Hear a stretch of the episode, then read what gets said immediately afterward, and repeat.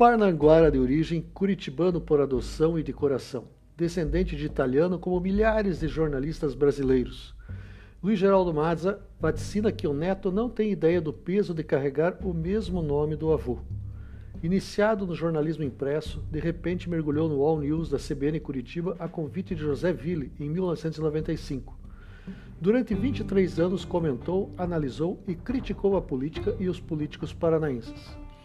Passaram-se mais de duas décadas e o grupo J. Malucelli, proprietário da emissora, não suportou mais a pressão de conluios de interesse. Resultado: demitido aos 87 anos de idade, em janeiro de 2019. Lulu, como chamam os colegas mais próximos, não tem papas na língua.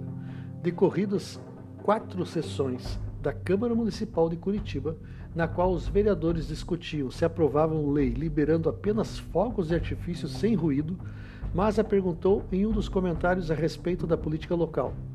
E depois disso, pum, pode? Nem tudo funcionou a favor do irreverente jornalista. Junto a Edésio Passos, convocou os jornalistas à paralisação, greve, em 1963. Os resultados e consequências ainda repercutiam nos palácios tomados pelos militares no ano seguinte.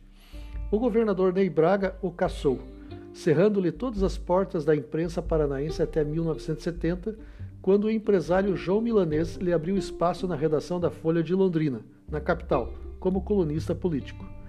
Na sequência, Francisco Cunha Pereira lhe oportunizou uma vaga no programa Telegol da TV Paranaense, que ainda não fazia parte das afiliadas da Globo.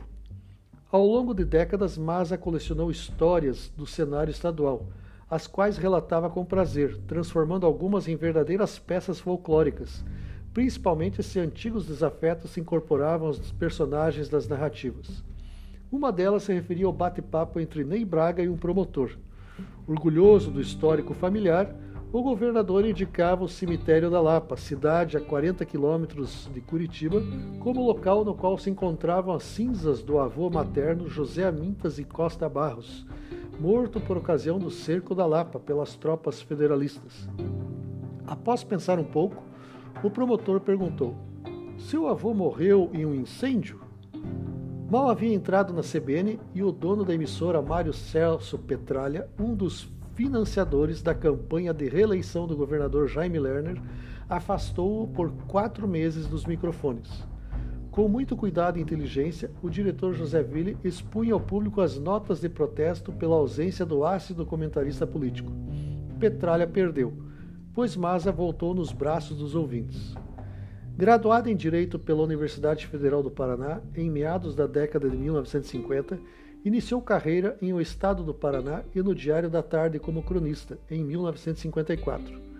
Não obstante curtir a aposentadoria como procurador municipal, acrescenta aos 68 anos da carreira jornalística nos principais diários paranaenses na TV e na CBN o mergulho nas redes sociais e como youtuber, assistindo justamente por Maza Neto. Este foi o Comunicadores de hoje. Produção, redação, edição e apresentação Ruben Holdorf. Encerra-se aqui a temporada de 2020.